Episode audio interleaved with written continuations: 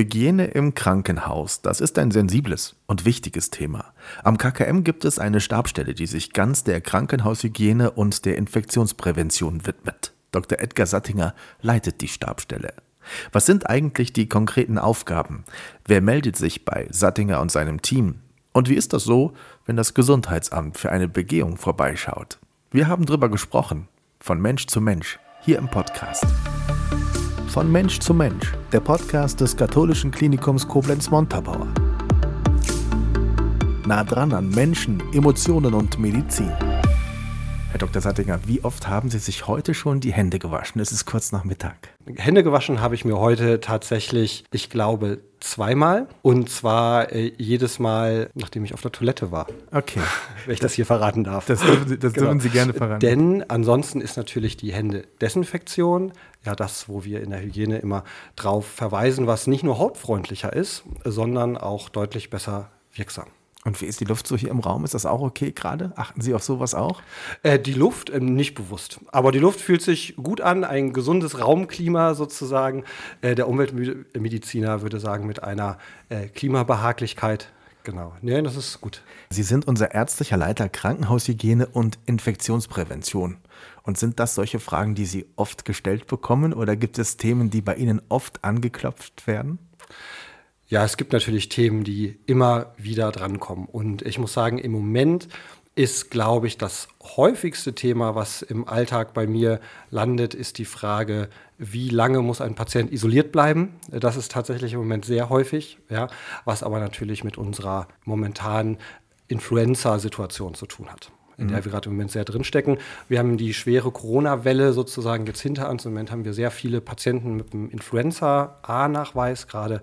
Und da ist natürlich das Management der Patienten in der Notaufnahme auf den Stationen gerade ein, ein echtes Alltagsthema. Mhm. Wir sind schon fast mittendrin, aber wir wollen nicht vergessen, mal ganz vorne anzufangen. Wie sind Sie in die Medizin gekommen und warum dieses Fachgebiet? Warum haben Sie sich dazu entschieden zu sagen, Hygiene, das ist für mich ein Thema?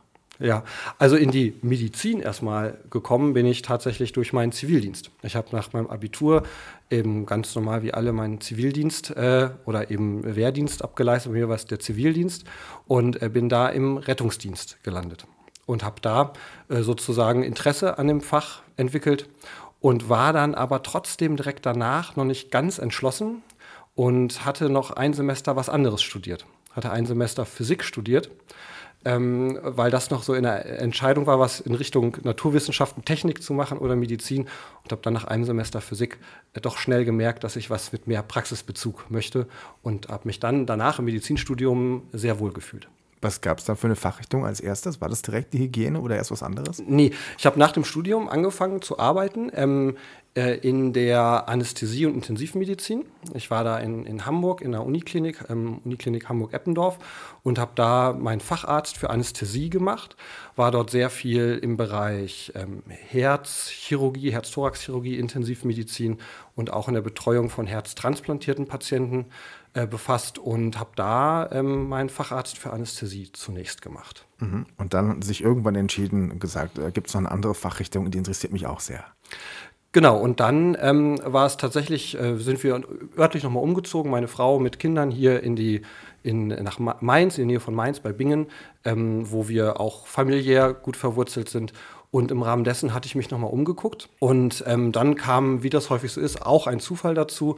Über verschiedene Tätigkeiten in verschiedenen Bereichen kam tatsächlich auch ein Interesse an der Hygiene aus der, aus der Sicht des, äh, des Nutzers, würde man sagen, des klinisch Tätigen auf, weil ich doch gesehen habe, dass verschiedene Hygienemanagement-Strukturen ähm, besser sind oder nicht so gut sind, sodass ein erstes überhaupt Interesse an dieser Hygieneorganisation aufkam.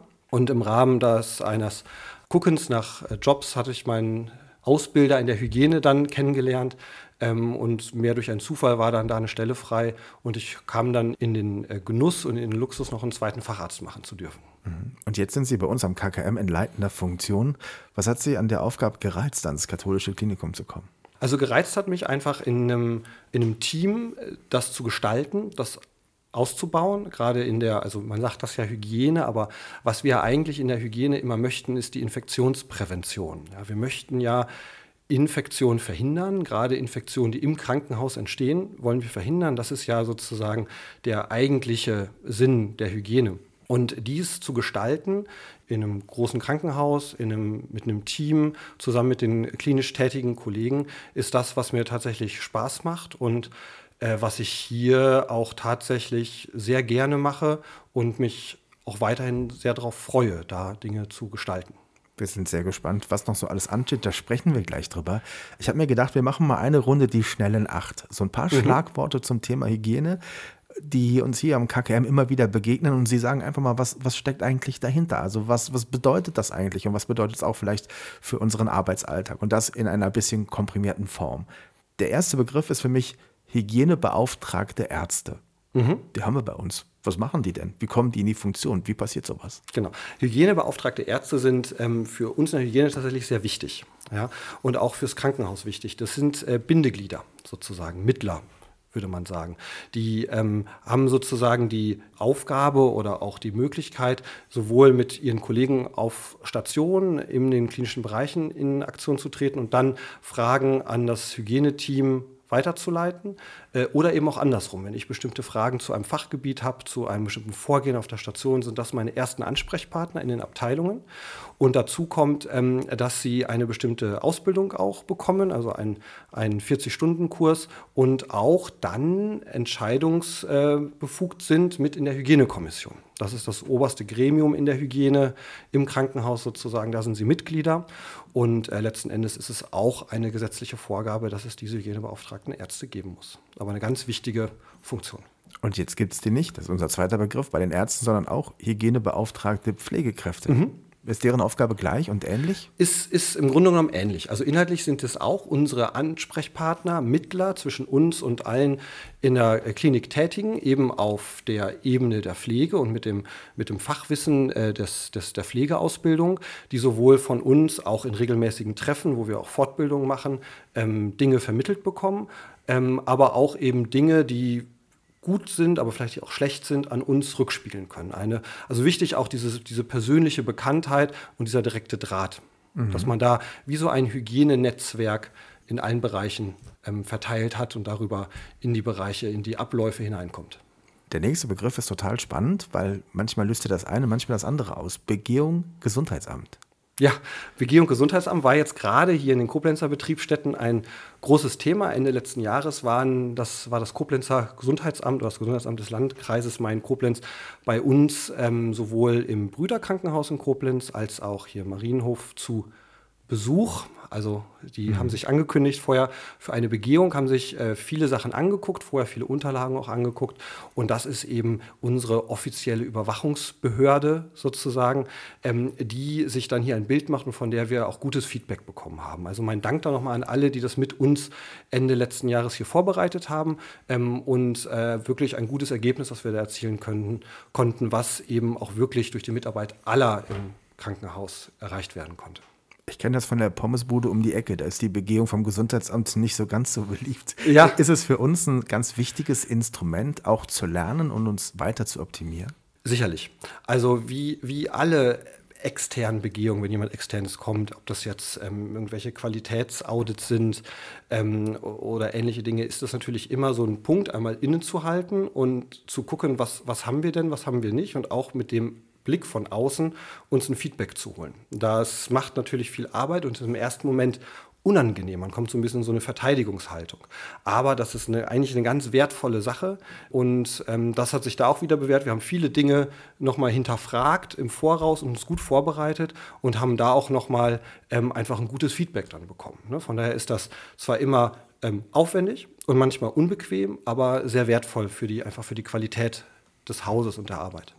Der nächste Begriff ist eben schon gefallen. Was steckt dahinter, hinter dem Wort Hygienekommission am KKM? Die Hygienekommission ist ein Gremium im Krankenhaus, das zweimal jährlich tagt, besteht eben äh, aus dem ärztlichen Direktor, aus dem Hygieniker, aus den hygienebeauftragten Ärzten ähm, und weitere, auch, auch die Technik ist vertreten, äh, der Pflegebereich in Form des ähm, Pflegedirektors, wo dann eben gewisse Dinge besprochen, auch entschieden werden können. Also es werden zum Beispiel immer gewisse Statistiken zum Beispiel sich angeguckt über eben zum Beispiel nosokomiale Infektionen, über Händedesinfektionsmittelverbräuche. Es werden aber auch Dinge diskutiert und gegebenenfalls entschieden. Das ist sozusagen das ähm, oberste Gremium ähm, in der Krankenhaushygiene. Und was ist dann der Unterschied zu dem Hygienenetzwerk? Das gibt es ja auch. Genau. Hygienenetzwerk hat mehr sozusagen ausführende Funktionen, sage ich mal. Ne? Also da geht es einfach darum, auch Dinge ähm, zu besprechen, zu schulen, in beide Richtungen, aber auch, aber auch aus der Station Informationen an das Hygieneteam zu, äh, zu senden sozusagen äh, und da Dinge ganz konkret zu bearbeiten drei Begriffe haben wir noch. Wir lernen schon Aha. ganz schön viel dazu. Das ist sehr interessant. Umgebungsuntersuchungen habe ich auch schon ein paar Mal gehört und kann mir gar nichts darunter vorstellen. Mhm. Umgebungsuntersuchung ist, glaube ich, was, was für viele ähm, in der Klinik Beschäftigten auch sehr nebulös ist. Da geht es eben darum, dass wir aus hygienischer Sicht alles absichern, was für uns eigentlich selbstverständlich ist. Ich sage mal, das aus der aus der Leitung auch im Krankenhaus sauberes Trinkwasser kommt, dass ähm, im OP auch wirklich saubere Luft äh, aus der Decke kommt, dass wir, wenn wir unsere Wäsche in die Waschmaschine geben, sie auch wirklich ohne Erreger und desinfiziert wieder zurückkommt. Ähm, und all diese Dinge werden durch Umgebungsuntersuchungen äh, kontrolliert von uns. Das heißt, Sie gehen in den Bereich rein und testen und untersuchen tatsächlich. Genau, zum Teil machen wir das selber. Mhm. Ähm, zum Teil sind Firmen damit beauftragt, gerade wenn es sehr technisch wird. Und wir gucken, dass das wirklich stattfindet das, und bekommen auch die Ergebnisse in Kopie und müssen dann das auch medizinisch einordnen. Ne? Also, wenn man mal als Beispiel nimmt, die regelmäßigen Überprüfungen unserer Luftqualität im OP. Da gelten ja ganz besondere Anforderungen. Das wird regelmäßig gemacht und die bekommen wir dann zum Beispiel in Kopie und gucken drauf, dass das auch aus hygienischer Sicht alles ähm, nicht nur technisch funktioniert, sondern auch aus hygienischer Sicht Partikelzahlen, mikrobiologische Untersuchungen äh, in dem Rahmen ist, wie es sein sollte. Mhm. Hygiene ganz wichtig im Krankenhaus, völlig klar. Und dann gibt es Stellen, an denen wird plötzlich gebaut. Dann gibt es mhm. Baumaßnahmen, dann mhm. wird es staubig, dann wird es schmutzig. Ist das mhm. der Worst Case für den Hygieniker? Ja, da bin ich so ein bisschen, also da, die, die Medaille hat zwei Seiten sozusagen. Ähm, ich glaube, erstmal muss einem klar sein, dass natürlich zu einem Krankenhaus Bauarbeiten dazugehören. Das ist total wichtig. Ähm, das Krankenhaus muss sich weiterentwickeln. Wenn wir nie bauen würden, wären unsere Räume, unsere Strukturen ganz schnell alt und auch nicht mehr hygienisch. Ja, das heißt, eigentlich sind Bauarbeiten für ein Krankenhaus ein gutes Zeichen. Es wird investiert, ähm, die Strukturen werden verbessert. Das ist grundsätzlich positiv zu sehen. Im Alltag ist es dann natürlich mit vielen ähm, unschönen Dingen verbunden. Es ist laut, ähm, es kann staubig werden. Das ist mit einer unserer größten äh, Feinde in der Hygiene, sodass es ganz wichtig ist, dass wir das gut planen. Das heißt, äh, so wird es auch hier gelebt und das ist auch ganz wichtig, dass Baumaßnahmen in den, in den äh, Patientenbereichen eben vorher äh, mit der Hygiene besprochen werden. Ähm, gerade was die Ausführung und auch was, also Materialauswahl und sowas, aber auch die Ausführung selber, Staubschutzmaßnahmen, Wegeführung für die Bauarbeiter und Material, dass solche Dinge eben vorher besprochen werden und dann im laufenden Betrieb auch von uns begleitet werden, um zu gucken, funktioniert das und gegebenenfalls einzuhaken der letzte Begriff bei den schnellen acht ist das Thema Schulungen. Ich glaube, das ist auch ganz wichtig. Mhm. Genau, Schulungen sind bei uns natürlich ganz wichtig, ähm, denn es ist ja so, dass letzten Endes nicht wir vom Hygieneteam die Hygiene machen, sondern wir ja möchten, dass jeder Mitarbeiter, der am Patienten gerade arbeitet, macht ja eigentlich oder soll ja eine gute Hygiene machen ähm, sodass Schulungen ähm, da ganz wichtig sind, um Wissen zu vermitteln, um, äh, sag ich mal, die Alertheit der Themen gegenüber auch ähm, äh, hochzuhalten. Und da haben wir verschiedene Möglichkeiten. Wir haben unsere gesetzliche Pflichtschulung, die über Online-Medien für ja, die vielen, vielen hundert Beschäftigten, abgebildet werden. Aber wir haben natürlich auch die Aufgabe, vor Ort die Personen zu schulen, was wir regelmäßig machen, sowohl äh, geplant bei kleineren Fortbildungen auf Abteilungsebene, aber auch wenn wir im Haus unterwegs sind, wenn es ähm, äh, bestimmte Patienten mit bestimmten Erkrankungen gibt, hat eben vor Ort die Mitarbeiter nochmal schulen. Das ist manchmal gar keine Schulung in dem Sinne, sondern ein Gespräch, nochmal hinweisen auf wichtige Dinge. Und das ist natürlich ein ganz zentraler Bestandteil unserer täglichen Arbeit. Blicken wir mal ganz konkret auf Ihr Team. Wie ist die Hygiene am KKM aufgestellt? Also wir haben sozusagen ähm, das Hygieneteam, das aus ähm, fünf Hygienefachkräften besteht. Davon befindet sich eine ähm, gerade in der Ausbildung zur Hygienefachkraft. Und Hygienefachkraft bedeutet, das sind ähm, gestandene Pflegekräfte, die also schon äh, ihre Ausbildung als, als Gesundheits- und Krankenpfleger dann gemacht haben, üblicherweise mehrere Jahre Berufserfahrung haben und dann noch eine zweijährige Zusatzausbildung machen, mhm. berufsbegleitend ähm, an einer Akademie äh, und dann eine staatlich geprüfte Hygienefachkraft bekommen. Das ist also tatsächlich eine sehr lange und äh, intensive Ausbildung und äh, das sind schon hochqualifizierte Mitarbeiter, die wir da haben. Und wir haben uns im Team aufgeteilt. Wir, wir haben ja unsere drei Standorte, die wir hier versorgen. Und an jedem Standort haben wir schwerpunktmäßig eine Hygienefachkraft oder auch zwei eingesetzt. Und dazu haben wir eben die ärztliche Stelle mit mir besetzt, der eben von ärztlicher Seite das dann betreut, ähm, für Fragen zur Verfügung steht und das auch äh, koordiniert und ja, mhm. leitet letzten Endes. Ganz einfach gefragt, was treibt Sie und Ihr Team um? Also wir alle haben natürlich prinzipiell, das ist unser offizielles Ziel, sage ich mal, eben möglichst ähm, nosokomiale Infektionen zu verhindern. Ne? Mhm. Das ist ja das letzten Endes, was unser offizielles Ziel ist. Ich glaube, was uns im Alltag tatsächlich auch antreibt, ist einfach auch die Freude am Kontakt mit den Menschen, mit den Mitarbeitern, Dinge zu gestalten, ähm, Abläufe ähm, zu optimieren. Und da kommt uns natürlich sehr zugute, dass wir alle im Team halt einfach sehr lange auch wirklich im klinischen Betrieb eingesetzt sind und auch wissen, wie samstags morgens um drei ein OP funktioniert oder eine Notaufnahme funktioniert. Das ist sicherlich ein großer Vorteil.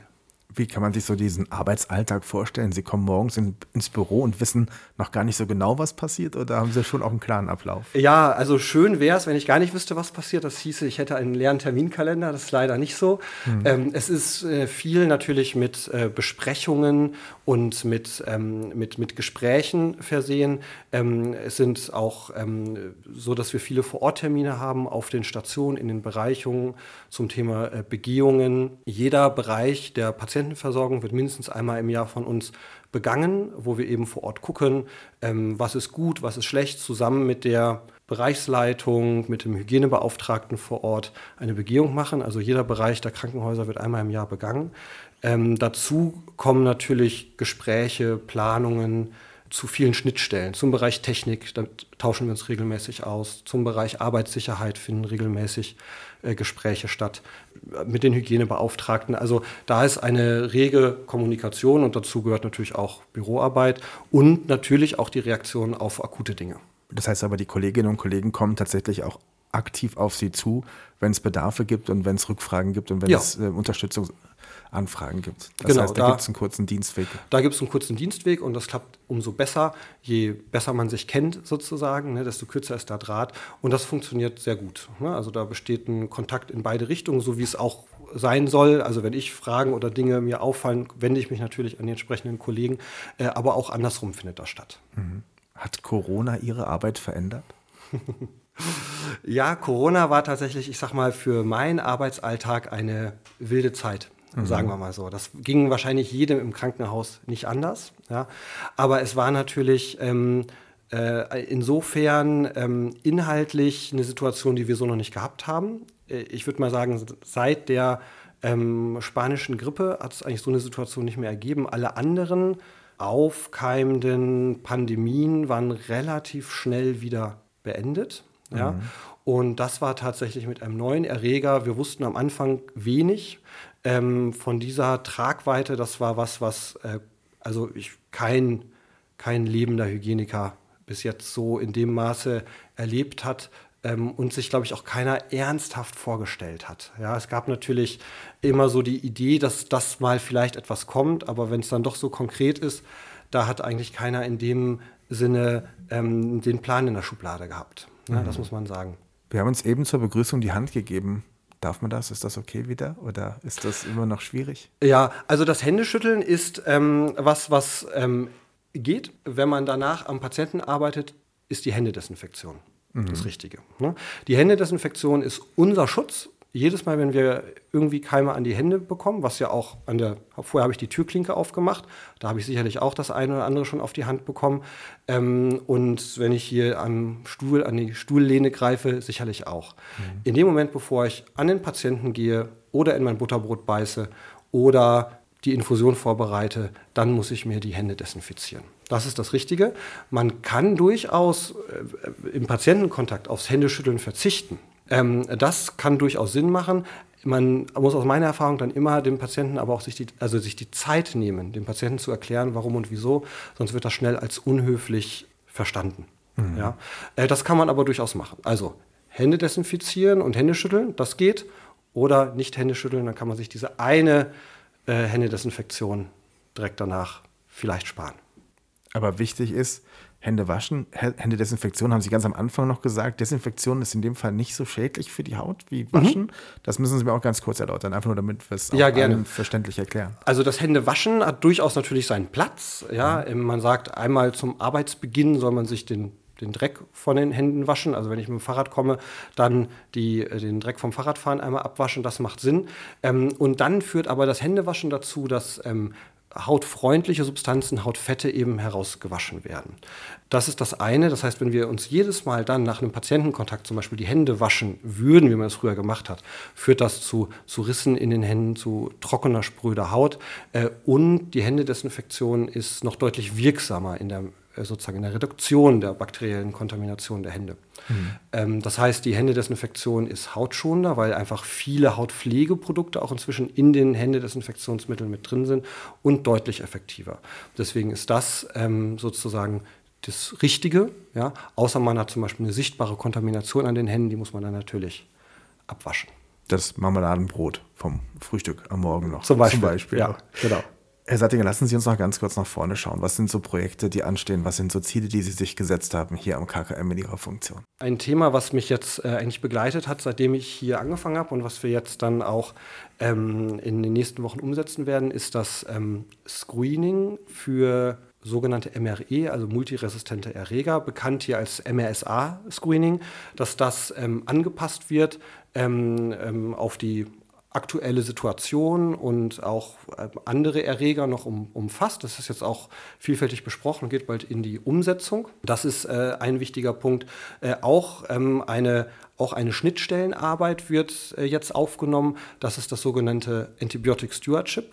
Das ist also eine, eine Plattform, in der sowohl klinisch-infektiologisch tätige Kollegen hier im Haus als auch Apotheke, als auch Mikrobiologie und Hygiene sich miteinander zusammen hinsetzen, um die antibiotische Therapie im Haus zu optimieren, auch im Hinblick auf das Keimspektrum, das wir haben, ähm, und da, sage ich mal, eine, eine optimale mikrobielle Therapie im Haus äh, mit zu gestalten und ähm, sozusagen den, mit den Klinikern zusammen zu, weiterzuentwickeln. Das sind zum Beispiel so zwei, zwei Punkte, wo wir uns ähm, weiterentwickeln wollen. Das klingt unheimlich spannend aber auch unheimlich wichtig, oder? Also ich würde nicht, nicht hier in meiner Funktion sitzen, wenn ich nicht sagen würde, ähm, äh, dass die Arbeit wichtig ist. Das ist sie tatsächlich. Mhm. Ähm, wenn wir uns, äh, wenn wir mal in die Zukunft gucken und uns jetzt überlegen, was uns in fünf oder zehn Jahren äh, oder in 20 Jahren äh, Probleme bereiten wird, sind sicherlich die Antibiotikaresistenzen, ähm, ganz vorne mit dabei. Wir haben jetzt schon die Situation, dass wenn wir ins Ausland gucken, auf der Welt Richtung Osten gehen äh, oder bis Indien gehen wir enorm hohe Raten an resistenten Keimen gegen unsere Breitspektrum-Antibiotika, wie zum Beispiel Carbapeneme, ähm, haben, die wir hier noch nicht haben, wo es aber wahrscheinlich wird, dass das hier mehr werden wird. Und ähm, auf diese Dinge müssen wir uns, glaube ich, einstellen. Ähm, ein, ein, zweiter Punkt, der, wo ich persönlich sehr gespannt bin, wie er uns betreffen wird, ist sicherlich die, der Klimawandel und andere Infektionskrankheiten, die wir da vielleicht hier mehr sehen. Ne? Vektorübertragene, mückenübertragene Infektionskrankheiten, das sicherlich langfristig ähm, auch ein, ähm, ein wichtiger Faktor werden wird. Wir sollten uns spätestens in fünf Jahren an dieser Stelle hier wiedersehen. Und das auf jeden Fall, was sehr gerne. Ist. Herr Dr. Satzinger, ganz herzlichen Dank, das war sehr interessant. Dankeschön für Ihre Zeit. Dankeschön. Das KKM gibt es nicht nur bei Spotify und iTunes. Schaut vorbei in den sozialen Netzwerken oder auf kk-km.de. Wir sind für euch da.